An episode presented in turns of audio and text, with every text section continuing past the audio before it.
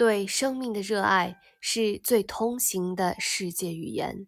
节选，作者：澎湃新闻新年献词，朗读：阿尔。人类历史的每个阶段，总有人期待回到黄金岁月，但是，一切以往的春天都不复存在。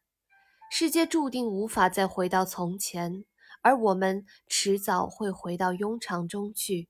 迎接大大小小事件的袭扰，日子还要继续，记忆却不该轻易消退。